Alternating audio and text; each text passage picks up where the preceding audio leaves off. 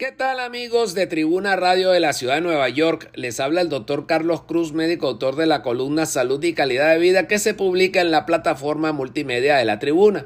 Esta semana vamos a estar conversando sobre el humo de los incendios forestales.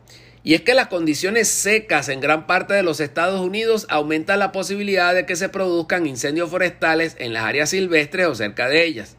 Hay que prestar atención al humo de los incendios forestales ya que ellos pueden lastimar los ojos, irritar el sistema respiratorio y empeorar las enfermedades cardíacas y pulmonares crónicas.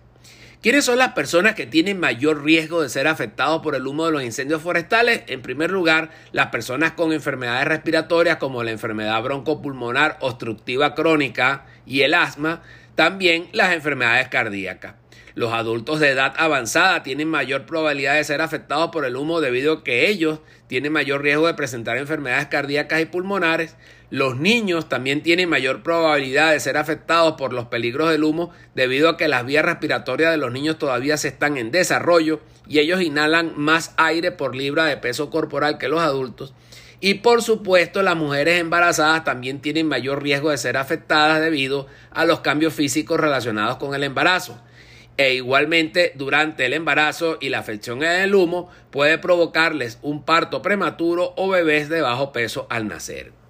¿Qué hay que hacer en la prevención de los incendios forestales? En primer lugar, hay que evacuar la zona de trayecto de los incendios forestales.